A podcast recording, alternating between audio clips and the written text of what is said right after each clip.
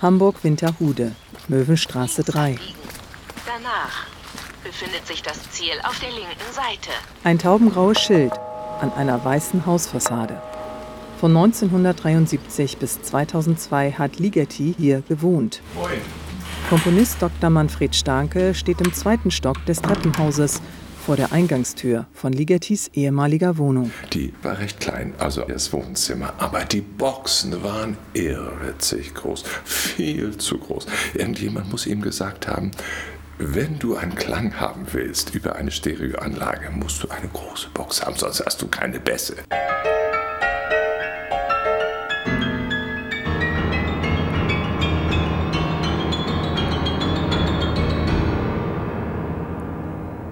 16 Jahre lang war Jörg Ligeti an der Hochschule für Musik und Theater Hamburg als Professor für Komposition tätig. Plötzlich war er ganz still. Sein ehemaliger Schüler Stanke zitiert den Lehrer. Hören Sie das? Das ist ein G, etwas zu hoch. Ah, das ist die Lichtanlage. Die Neonröhren damals, die man hatte, die machten so einen Brummton. Stellen Sie sich vor, der Komponist soll sich eine Partitur vorstellen. Ging nicht. Akustik war für Ligeti äußerst wichtig.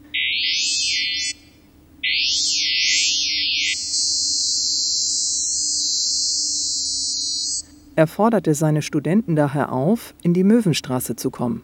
Hier hatte Ligeti zum Arbeiten sprichwörtlich seine Ruhe. Grenzen auszudehnen, gar zu sprengen, schien sein hervorstechendes Charaktermerkmal gewesen zu sein. Er hatte eine Freundin, die eine Wohnung unter ihm hatte. Seine Mätresse im Haus. Zum Beispiel, kann man sagen. Im Ernst? Ja, das ist so. Ja, die Wohnung ist zu klein, also zu zweit kann man da nicht wirklich wohnen.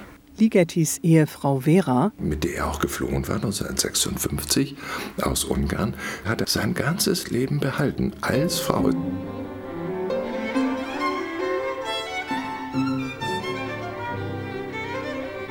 Das war eine typische ungarische jüdische Ehe, wo man gegenseitig sich bekämpft. Aber man hat sich auch gleichzeitig geliebt. Und als er hinfällig wurde, so 2003, ist er zu ihr zurück nach Wien gegangen.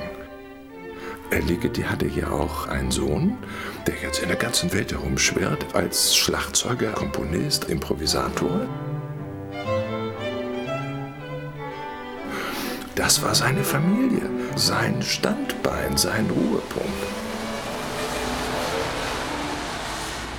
Hamburg-Eimsbüttel, beim Schlumpf 27, Eingang Nummer 3. Hallo. Ligetis offizielles Büro lag im Erdgeschoss. Links. Also ganz klein, zwei Zimmer. Frauen hatten in seinem Leben nicht nur privat eine große Rolle gespielt. Dr. Louise Duchesneau arbeitete für Ligeti 22 Jahre lang als Sekretärin, Assistentin, Managerin, Agentin, Mediatorin zwischen ihm und der Außenwelt. Wie hat äh, Ligeti Sie so behandelt? Kann ich no comment sagen? Wie großzügig war er jetzt zum Beispiel in Bezug auf Lob? Ich wurde sehr gut bezahlt. Bezahlt wurde Ligeti für seine Werke nicht immer.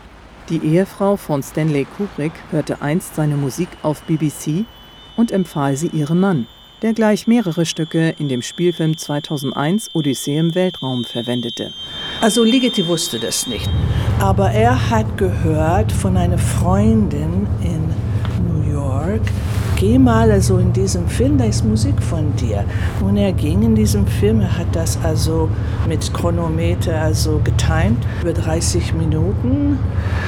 Also er war nicht glücklich, dass er zuerst nicht gefragt wurde. gefragt wurde und nicht bezahlt wurde. Weiteres Entsetzen löste der jüdische Komponist ungarischer Abstammung selbst aus in Gesellschaft von Duchesneaus Doktorvater. Er riss ein Witz nach dem anderen, also besonders Judenwitze und so weiter. Sein Interesse an Gott und der Welt grenzenlos. Bei Menschen hingegen war er wählerisch. Interessant waren nur Persönlichkeiten, die ihm etwas beibringen könnten. Er war so wie ein Vampir, auch mit seinen Studenten, mit seinen Schülern.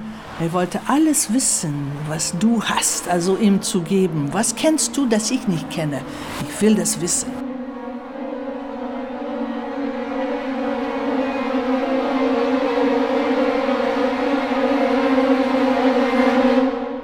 Was wollte Djörg Ligeti eigentlich so gar nicht? Obersankt Veit, oder der 13. Bezirk in Wien. Himmelhofgasse 34. Eine unscheinbar wirkende Villa in gräulichem Cremeweiß. Die Haustür steht offen. Grüß Gott, Frau Doktor. Darf ich so eintreten? Ja. Wenn ich so plakativ fragen darf, ist Lukas ein Wunschkind gewesen? Mein Wunschkind.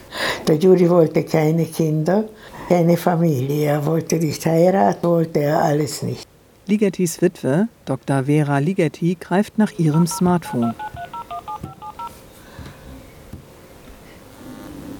Hallo? Wo bist du? Im Dachgeschoss.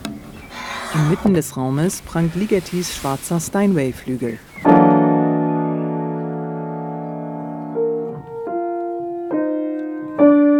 Also er ist ein bisschen verstimmt momentan.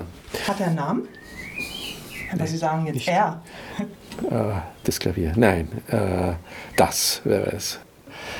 Mein Vater ist ja 2006 gestorben und bis voriges Jahr war dieses Zimmer eigentlich unberührt. Es waren immer noch die Noten am Klavier, die er gelassen hat, wie er das letzte Mal am Klavier war und so. Ich komponiere jetzt hier in großer Eile an fünf verschiedenen Stücken gleichzeitig. Also Die handgeschriebenen Notenblätter liegen auf dem legendären Stehpult seines Vaters. Es ist gerade einmal 1,73 Meter hoch, blau und hat eine rote ausziehbare Ablage. Designt von der österreichischen Architektin Anna-Lylia Braun. Also das wird am 29. Mai in Mörs aufgeführt. Zuvor feiert Ligeti Junior am 28. Mai den 100. Geburtstag seines Vaters ab. Dann wird Lukas Ligeti live auf dem Mörs Festival in Nordrhein-Westfalen performen. Alle Stücke meines Vaters sind gut und interessant. Vielleicht könnte das Horntrio eine gute äh, Einleitung sein.